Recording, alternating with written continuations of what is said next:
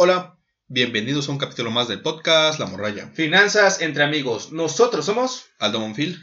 y su servidor César Huerta. ¿Cómo estás, César? Muy bien, Aldo, ¿tú qué tal? ¿Cómo te va? Muy bien, gracias. Ya tenía tiempo que no nos veíamos Qué bueno, sí, ya te para extrañaba. grabar. y el día de hoy seguimos con nuestra serie de Bitcoin, que la dejamos un poco abandonada por grabar un capítulo especial. Te queremos mucho, Bitcoin. Y el día de hoy el capítulo es sobre gana jugando juegos en línea. ¿Cómo quisiera tener un Bitcoin? Uno Yo también. No, pues está bastante caro. ¿Quién no, quién no lo quisiera tener? Está en 1.240.000 pesos al día de hoy. ¿Y qué, qué estamos?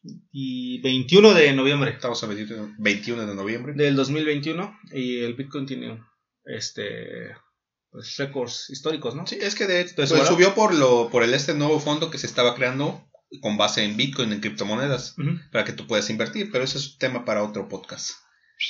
Pero es algo importante porque pues las criptomonedas llegaron para quedarse y estos juegos en línea en, do- en donde puedes jugar y, y, por así decirlo ir minando criptomonedas y sacar ganancias es algo entre comillas nuevo y que se está viendo mucho. Día a día siguen salen muchos juegos de ese tipo. Normalmente con la red que o con la criptomoneda que funciona en esos juegos es la de Binance, el BNB. Ajá. Estos juegos ya anteriormente los habíamos comentado un poco, pues tú prácticamente te tienes que armar una cuenta y cada juego tiene su mecánica. Nada más que como es algo nuevo, estos juegos podría decirse que tienden a ser una especie de burbujas. A ver, explícame una cosa. Este tipo de juegos son estilo así como los los streamers, los que juegan Fortnite, League of Legends, Mm, FIFA, no sé. No, no, no. ¿Es algo así? Eh, no, ¿O por qué me o por qué gana dinero la gente jugando? Eh, vamos a ello. Porque, por ejemplo, una de las. Primero vamos a hablar un poco de lo que son esos. Los streamers, que es en Twitch y todo eso. Ajá. Con ese tipo de juegos, porque esos son. Los llaman esports. Porque yo soy medio manco y la neta no. sí, yo también a- soy malo en los juegos. Por no, ejemplo, no un- creo que llegar a ser streamer nunca. Aparte pongamos, pongamos un ejemplo. Me, ¿Has- fal- me has- falta escote. ¿Has escuchado de este juego League of Legends? Sí. Pues, por ejemplo, este League of Legends. Cada vez que es- abro YouTube me invita a jugar. Sí. es un juego muy famoso que fue tan famoso que se armó una liga profesional. Ajá. En donde, por ejemplo, como el fútbol tiene sus la jugadores. Liga MX. Ándale, tienen sus jugadores, tienen equipos y le pagan a estos jugadores por jugar en esa liga, en los equipos. Ok, te pagan. Porque esos, esos juegos los transmiten, por ejemplo, en Twitch, los transmiten en YouTube. Por ejemplo, uno de los países que más ha incursionado en esto y es más famoso es Corea del Sur. Que no solamente con League of Legends o el juego StarCraft empezaron a, a pa- a pasar esos juegos en la tele. Ok. Entonces de ahí se generan ciertos ingresos y se le paga a los jugadores. Ahora, muy diferente, por ejemplo, son los de Twitch, que ellos ganan por donaciones. Que tú, por ejemplo, estás viendo un programa, ah, me gustó este, este youtuber, este de Twitch, y les voy a donar porque me gusta su contenido. ¿Te gustó el youtuber? Sí, me gustó mucho. ¿O te gusta su contenido? Los dos, güey. Ay, Ay. Esto sería una de las diferencias. Y en este juego, y en estos juegos en línea, literalmente te están pagando por jugar. Pero obviamente nada es gratis. Tú para entrar a ese juego necesitas dar dinero. ¿Cómo es esto? Y estos juegos funcionan con una tecnología llamada NFT, NFT. un token no fungible. Ok. O sea, por así decirlo, es como por ejemplo una obra de arte. Por ejemplo, tienes a la Mona Lisa, Como yo. tienes a la Mona Lisa y se supone que la Mona Lisa es única e irreemplazable ok. e infalsificable. Muy bien. En algunos textos, porque solo hay una Mona Lisa. Así son los NFT. Por ejemplo, en estos juegos aplicaría porque muchas veces hay ciertos personajes en el juego que son únicos. Y tú para entrar a jugar necesitas comprar uno de esos personajes. O para empezar, tienes que comprar la moneda de ese juego para comprar ese personaje. ¿Y cómo haces esto? El proceso sería este. Tú tienes tu dinero real, por así decirlo, y necesitarías comprar, por ejemplo, BNB Ok. bajo la plataforma Binance, que me parece que es española. En este caso, en caso México, yo no pude comprar directamente BNB porque no tenía mis tarjetas de débito crédito, no pasaban, no las admitían. Entonces tuve que, contra- tuve que comprar eso, esas criptomonedas por medio de Bitso, que esta es una empresa mexicana que no vende BNB, pero puedes comprar, por ejemplo, Bitcoin o Ethereum. Con eso que compré de Bitcoin y Ethereum, eso lo- me, abro, me abro una cuenta en Binance y transfiero ese dinero, o bueno, esa criptomoneda que es Bitcoin o, o Ethereum, lo paso a Binance Y ya estando en Binance, lo transformo en BNB. Ok, se escuchó muy complicado. ¿Es en realidad así de complicado o es más sencillo? No, es bastante sencillo. Se escucha complicado, pero no. El, eh, se escucha un poco complicado porque yo tuve que utilizar dos plataformas para poder comprar el- lo que es el BNB, que es la criptomoneda. Pero, por ejemplo, si a ti te llega a aceptar la tarjeta de crédito Binance, adelante te ahorraste un paso menos. Ok, a ver, y otra cosa, este, ¿tú qué juegos has, este, en qué juegos has entrado? ¿En qué juegos has tenido experiencia? ¿Quieres que te diga la experiencia en las que he estado o que termine el proceso para entrar al juego? Bueno, a ver, termina el proceso. El proceso, una vez estando en Binance, necesitas una, la que habíamos hablado, una billetera virtual, que es- en este caso se llama Metamask. Mete más. Y una vez con esta Metamask, ya le pasas el BNB. Y ya con esa Metamask, realmente te abre las puertas a muchos juegos de los que están actualmente en, en circulación. Ok, Ahora, tu pregunta, ¿en qué juegos he estado? He estado en Plantas vs. Undead. Es unos juegos que ahorita realmente dieron buenas ganancias y ahorita ya está en declive. O prácticamente ya se murió, por lo que voy a explicar después. Uno de los primeros juegos con los que inicié era Crypto Blades. También estuve en otro juego llamado Overlord. Y estuve tratando de incursionar en Axie Infinity, pero realmente la barrera de entrada era muy grande. Pero realmente de estos juegos, el, el que mejor, o el que sirve de un mejor ejemplo es Axie Infinity. Porque cumple lo que, por ejemplo, tiene personajes que son únicos e intra- intransferibles o, no se pueden copiar. Pero esto funciona en base a un mercado. Porque a lo que anteriormente había dicho, o sea, sí te pagan por jugar, pero como tal no es como que puedes entrar gratis, tienes que pagar por los personajes. Entonces realmente la economía de los juegos se basa en el mercado que ellos estén organizando, o sea, en su economía. ¿Cómo es que se va a generar dinero? Entre comillas. Y en este caso son los personajes. Mm, Tú tienes que comprar esos personajes para poder jugar. ¿Y cómo gano yo dinero? Ahora sí, ahí va, de- va a depender del, por ejemplo, de la economía del juego. O cómo esté hecho el juego para que tú ganes dinero. Ok, ¿y cómo está hecho el juego para que se gane dinero? Por ejemplo, eh, uno de, los, de estos casos, que es uno, es muy sonado el juego de Crypto Blades, porque prácticamente fue el mejor ejemplo de lo que puede pasar una burbuja. Ok, Es un juego que prácticamente duró quizás menos de un mes. Y, le- y resultaba que tú compras, por ejemplo, ya tienes el BNB, te vas a su moneda que se llama Skill. Tienes que comprar Skill para esa, esa moneda que nos va, a nos va a servir para comprar un personaje. Una vez teniendo el personaje, podemos mínimo tienes que tener uno y máximo, máximo podías tener cuatro en una cuenta. Ese personaje lo puedes utilizar para pelear. Pero realmente aquí entra una de las preguntas que era que si es juego o no es juego, porque prácticamente tú tienes tu personaje, era una imagen, te aparecían unos monstruitos, o sea, unas imágenes, y tú le dabas clic al, monstruo con el que querías pelear, le dabas clic, le dabas pelear, y simplemente por unas variables, unos cálculos matemáticos, te salía si ganabas o no. Y en esto dependía, por ejemplo, había personajes tipo agua, eléctricos, fuego, tierra, y eran fuertes ante personajes, bueno, ante monstruos que eran débiles al rayo, pues ibas a tener un porcentaje mayor para ganar. Ok, entonces Crypto Blades era como un Pokémon. Un Pokémon, exacto. Qué buena referencia. Era como un Pokémon, o sea, si tenías un tipo eléctrico contra un tipo agua, pues tenías más porcentaje de, de ganar. Y con esa batalla te iban a dar cierto número de skills, un porcentaje Un de skills. contra una hierba, ¿no? Ándale. Así tenías más por- porcentaje de ganar.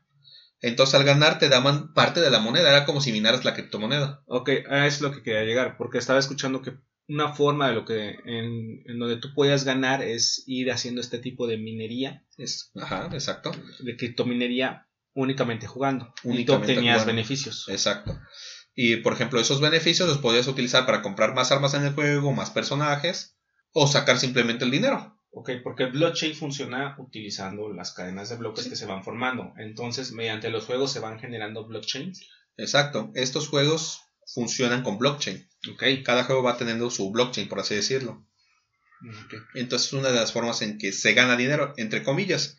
¿Por qué entre comillas? Porque, por ejemplo, tú para entrar al juego tuviste que dar BNB. Entonces entra mucha gente al inicio del juego y se va haciendo una burbuja. Porque prácticamente ese dinero que vas sacando es de lo que, lo que tú mismo diste. Digamos que es como comprar en corto, o sea, llegas cuando está barato y cuando se empieza a inflar el Vendes. precio, vendes para no perder tu dinero. Exacto. Y es que, por ejemplo, normalmente en este tipo de juegos, normalmente en los juegos, por ejemplo, crean la estructura los, ¿cómo se les llamaría? Los de la empresa, los fundadores de la empresa, por así decirlo, y ellos meten esa, por ejemplo, en este caso, meten el skill, meten, por ejemplo, BNB, lo transforman en skill y va a haber tanto en el, en el pozo, por así decirlo, que ellos ya invirtieron para que la gente pueda comprar el, el skill. Ahora, este, mencionaste Ads Infinity y yo estaba checando ahí unos datos donde eh, mencionaban los juegos más, este, más jugados de NFT de octubre. Y decían Alien Wars, Ads Infinity y Splinter Lands, entre otros, pero tú mencionabas que ya algunos ya, o sea, van para afuera, o sea, ya no están... Sí, es que muchas veces se quedan con la fama de que dieron rendimientos quizás más de un mes, dos meses. El más sonado es Axie Infinity, que realmente su economía la mantuvo, por así decirlo, estable como unos seis meses. Porque Axie Infinity ya es del, me parece que es del año pasado, pero como tal no ganabas dinero todavía. Y ellos realmente, Axie Infinity es un buen ejemplo de cómo mantener una economía de un juego por un tiempo prolongado. Porque, por ejemplo, únicamente, perdón que te interrumpa, únicamente de Axie Infinity, mencionas, mucha gente empieza a invertir o empieza a entrar y en el caso de Ads Infinity fue el segundo juego más con más usuarios en el mes de octubre con 728 mil usuarios. Sí. Entonces todas esas 728 mil personas le metieron dinero. Sí. ¿Todas ganaron? Ese es el punto. ¿En qué parte? Es que tiene que intervenir mucho en qué momento entras del juego. Ok. Ya sabes. Por ejemplo, aquí voy a tomar como ejemplo las fases de una burbuja. Que primero despega la. despega, por ejemplo, la burbuja, que es cuando está iniciando el juego tiene, obtiene sus primeras ventas, que es, por ejemplo, saca, el juego saca su criptomoneda al, mercado, una preventa. De ahí, al tener esa venta, pues tiene una subida del precio y posteriormente una bajada. Y posteriormente es cuando empieza a entrar, la gente se empieza a dar cuenta que tiene cierto valor el juego, la criptomoneda, y empiezan a invertir, empiezan a invertir, se empieza a meter gente, empieza a subir el valor hasta que llega a su punto máximo. Y entonces, y entonces cuando rompe la burbuja, cae pero hay una cierta corrección porque vuelve a subir. Es una, entre comillas, vuelve a la normalidad. Otra vez la gente empieza a, a comprar la criptomoneda, a comprar personajes. Y posteriormente, pues el juego ya no da los mismos rendimientos que antes. Y lo van a... Empiezan a hacer ciertos cambios. Y entonces el mismo juego empieza a autodevaluar su moneda y cae en picada. Y posteriormente, si sobrevive el juego, vuelve a haber una nueva normalidad. En estas fases de la burbuja pueden pasar dos cosas que el personaje, los personajes suban mucho de precio, que realmente ya no, o sea, sí llegan a subir, pero posteriormente se acaba eso y empieza a bajar el precio. O sea, es muy volátil. Es demasiado volátil y lo último es que baje el precio, el precio de la criptomoneda. ¿Y yo cómo me entero cuáles son los juegos nuevos, cuáles son los que van en tendencia? Normalmente empiezan a sacar publicaciones y lo que normalmente hacen es contratar youtubers. ¿En Que los anuncian. Ah, con youtubers. Con youtubers, normalmente ahí, ¿saben qué? Quiero que me anuncies este juego, y ya ahí depende del youtuber si acepta o no, porque obviamente le van a pagar. Lo que normalmente les pagan es en criptomoneda. En la criptomoneda del juego. Porque hay varias formas de ganar dinero en estos juegos. Aparte de jugarlo, puedes tú comprar en la preventa. A la hora de subir, tú vas a vender tu, tu criptomoneda en su punto más alto. Y ahí ganas dinero. es una de las maneras que puedes invertir. Es, es, algo muy volátil, pero algo que se me hace interesante de toda esta parte es que, por ejemplo, con este tipo de juegos, eh, en economías en desarrollo como México, como Filipinas, Filipinas es uno de los países que más jugadores de NFT este, tiene en el mundo. Y, por ejemplo, hay casos este, de un país latinoamericano como Venezuela, donde algunos jugadores lograron obtener ganancias eh, de hasta dos mil dólares mensuales por jugar. Sí. Entonces, como fuente de ingresos adicional, este, pues se me hace interesante, ¿no? es que es, que fíjate cómo está la cosa, es o sea, país como, o sea, toda Latinoamérica realmente se sacaba, sacas un ingreso mayor que el salario mínimo. Por ejemplo, en, en Crypto Blades, cuando era el primer juego con el que iniciaba, llegó un momento, por ejemplo, te digo que duró un mes, llegó una semana en el que, por ejemplo, yo no tenía las mejores cuentas porque el juego te permitía, te permitía tener multicuentas. Yo tenía solo una cuenta con cuatro personajes. Una semana estuve ganando prácticamente mil pesos diarios. Simplemente dándole un clic. O sea, realmente no lo puedo considerar un juego porque no, no tenía realmente mecánicas de un juego. Simplemente unos cálculos y ganaba dinero. Porque si nos vamos al día de hoy con el tipo de cambio comparado a la moneda mexicana, en un mes una persona en Venezuela, en Venezuela o bueno, digamos, ajá, la persona de Venezuela que ganó dos mil dólares al, al mes, pues se llevó el equivalente a 40 mil, 41 mil pesos mexicanos, 41 mil 680. Sí. Por ejemplo. Porque en ese tiempo la skill, cuando estuvo en su punto máximo, un skill valía 200 dólares. Y prácticamente un skill era muy fácil de conseguir. Pero es a lo, a lo que voy ahorita. Es las ganancias, grandes ganancias no se pueden sostener durante mucho tiempo. Entonces. es O sea, el, como- el juego no te puede financiar. O sea, es una burbuja o hasta prácticamente puede ser hasta una pirámide. Porque depende que muchos jugadores empiecen a entrar para de ahí sacar el, el dinero y dárselo a los otros jugadores. Entonces es como estar muy atento a todo este tipo de cambios, ver cómo va funcionando, Ver las cómo va y subidas del, del juego. Sí. Y estos juegos, aparte que te dije que lo puedes investigar con ciertos youtubers que son los que contratan para dar la información, muchas veces ellos tienen que abrir una página y sacar un white paper donde te dice todo el proyecto del juego. Ok. Por ejemplo, ahorita después de eso salió un, juego muy sonado que era Plant- Plants vs. Undead. Ajá. Muy. Se podría comparar mucho con Plantas vs. Zombies porque te- iba a tener el mismo mecanismo de juego. Y ahí te va explicando quiénes son los developers, los desarrolladores del juego, cómo va a funcionar su criptomoneda, cuántas criptomonedas va a tener, en qué consiste el juego, cuánto más o menos va a costar y cuál va a ser todo el proceso de desarrollo del juego. Entonces tú leyendo eso te vas dando cuenta si es un juego confiable. Porque aquí vamos a otro. Hay mucha estafa, los juegos scam. Que Como- por ejemplo tú... Como lo que acaba de pasar con la criptomoneda del juego del calamar. ¿no? Es a lo que iba. Ajá. te tienes que fijar mucho en eso, en el wallpaper y quiénes son los desarrolladores, porque por ejemplo en la del juego del calamar prácticamente se veía desde lejos que era una estafa. Porque para empezar su, su página estaba fundamentada con videos cortos de la, de la serie. O sea, no tenía nada nuevo. No podías ver a sus desarrolladores o te, te traía ahí ciertos desarrolladores y hasta cierto punto tenían el- los mismos perfiles de caras. Ok. O sea, estos eran perfiles desarrollados con inteligencia artificial. Ya es que pueden, la inteligencia artificial te puede desarrollar fotos o personas ficticias. Ok, sí. Y a la hora de, por ejemplo, hay un- algo muy importante. Estos tipos de juego tienen algo llamado partners, los patrocinadores. Ok. Tienes que fijarte que realmente estén patrocinados por los que mencionan ahí. Porque realmente a la hora de entrar al juego del calamar, realmente no tenían esos patrocinadores. Eran mentira. los patrocinadores nunca habían dicho que estaban patrocinando. Por ejemplo, uno de los juegos o de los patrocinadores más sonados es Binance. La misma red que te permite entrar a estos juegos. Muchas veces Binance anuncia estoy patrocinando cierto juego. Como por ejemplo en el caso de Plants vs. Undead si los, lo estaban patrocinando. Entonces, te tienes que cuidar de las estafas y ver el white paper. Estos son medidas para, para evitar la estafa y no significa que sean 100% seguras. La otra es que mantengan el, el proceso del juego que mencionaron. En este caso de Plants vs. Undead los fueron manteniendo, pero lo que terminó por de hacer es cambiaba prácticamente cada semana las reglas del juego. Muy diferente a Infi- a Axie Infinity, que ellos sí mantenían su economía, ellos ganaban, por ejemplo, con la venta tú necesitabas comprar tres personajes para empezar a jugar. La barrera de entrada era muy alta porque, por ejemplo, armarte un equipo competitivo en Axie Infinity te costaba hasta 30 mil pesos. De, era de, desde, empezó desde 15 hasta 30 mil pesos llegó a armarte un, un, un personaje, bueno, un equipo competitivo en Axie Infinity.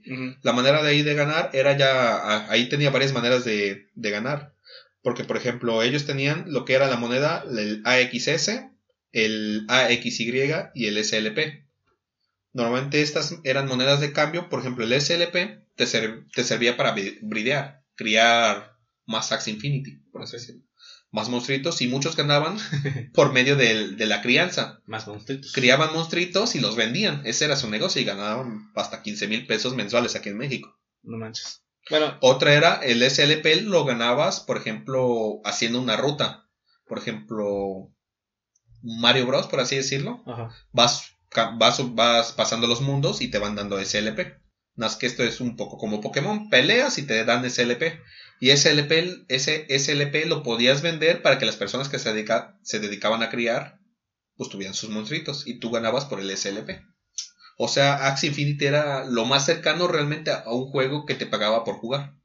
Muy bien. Muy en cambio a lo que era Crypto Blaze, que prácticamente no era un juego. Y se fue a la ruina porque prácticamente ellos, eh, en cierto momento, te, llegar- te llegaban a regalar el skill, la moneda del juego. Por ejemplo, entra ahorita, entra comprando dos skills y te regalamos tres. Que solo puedes utilizar en el juego. O sea, un 2 por 1 ¿no? Un 2 por 1 pero eso automáticamente devaluó su moneda. Y eso creo que mucha gente entrara y sacara más dinero del que entraba. Pero por ejemplo, con esto del, del, el caso del juego de calamar. O sea, el precio, el precio máximo que alcanzó fue de 3 mil dólares. Sí. Pero ya tenían 57 mil seguidores. Sí. Entonces, 57 mil personas ¿Fueron estafadas? fueron estafadas. Sí. Pero es que eso es a lo que voy. Tienes que tener mucho cuidado con este tipo de juegos. Si de por sí aquí, en, ahora sí por así decirlo, en el mundo real es fácil también que te estafen, ahora imagínate en un juego en línea. Porque realmente es que es muy... como Te puede ganar mucho la avaricia por ganar este tipo de dinero. Porque realmente es, es fácil ganarlo, entre comillas. entre comillas. O sea, arriesgas dinero. Igual muchas veces lo que fácil llega, fácil se va. Exacto. Pero, pero bueno, entonces, ¿qué recomiendas tú? Estar atentos a las noticias referentes a esto. Pues, por ejemplo, si quieren... Si es que le van primero, a entrar, Este no es un consejo de inversión, esto simplemente le estoy contando nuestro punto de vista tu experiencia. y, nuestra- y la experiencia, que pues realmente son otras medidas para tener otra fuente de ingreso y a la vez es interesante porque gracias a todo esto aprendí cómo se funcionan las criptomonedas, a tener otras fuerte- fuentes de inversión porque tengo in- invertido en Bitcoin, Ethereum, aprendí cómo funciona, aprendí a seguir los, cómo decirlo, el movimiento de precio de las criptomonedas.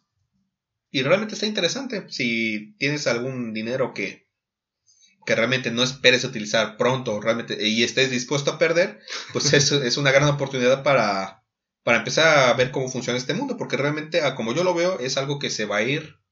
Esto llegó para, por así decir, para quedarse. No es el producto final, pero es como que el inicio de este tipo de juegos. Bueno, y todo lo relacionado con las criptomonedas va, va a ir incrementándose porque inclusive este, en El Salvador van a crear una ciudad donde se va a dedicar únicamente a, a minar Bitcoin, ¿no? Sí. Con la fuerza del volcán que Ah, un volcán lo- activo.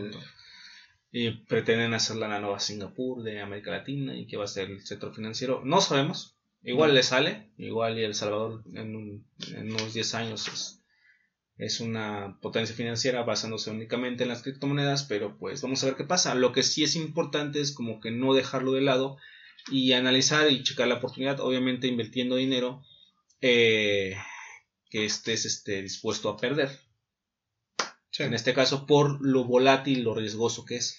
Y ya la otra sería, que también esto podría ser para otro capítulo, que también ver cómo se analiza lo que es un, un nuevo juego para invertir. Porque realmente ahorita fue muy por encima, pero realmente si nos ponemos a analizar Axie Infinity, sí tiene pues mucho de dónde agarrarle. Que puede servirte como un ejemplo para ver otros juegos, para ver si si, si va a ir a, un, a, un- a algún lado ese juego o simplemente es una estafa. Porque, por ejemplo, te manejan varios tipos de tokens, que cada token tiene su función. Y si es limitado o es ilimitado. También eso tiene que, mucho que ver para la economía del juego. ¿Qué te parece si el siguiente capítulo lo grabamos sobre esto? Eh, me parece bien. No, no veo por qué no. Bueno, ¿algo más que quieras agregar, César? No, este, lo que sí que hay que ir aprendiendo un poco de todo esto. eh, el mundo va cambiando, se va moviendo de forma diferente y como lo hemos mencionado antes, siempre hay que tener más de una fuente de ingreso. Sí, Esta puede ser una muy buena porque simplemente puedes ganar dinero, como tú dijiste, nada más haciendo clic. Y ya. y eso vaya evolucionando. Y también, sobre todo, también que se informen para que no, no los estafen. Claro que sí. Bueno, Porque a nadie le gusta perder. pues a nadie. Solo las chivas. Ah, se, Cállate, porque... se despiden sus amigos de la morralla. Mi nombre es Aldo Monfil. Yo soy César Huerta, cuídense mucho. Ah, este... Sí, cuídense mucho. Feliz Navidad. Se acerca la Navidad. Se acerca el especial de la morralla por un año de morralla. Uh, Cuídense mucho. Hasta luego. hasta luego.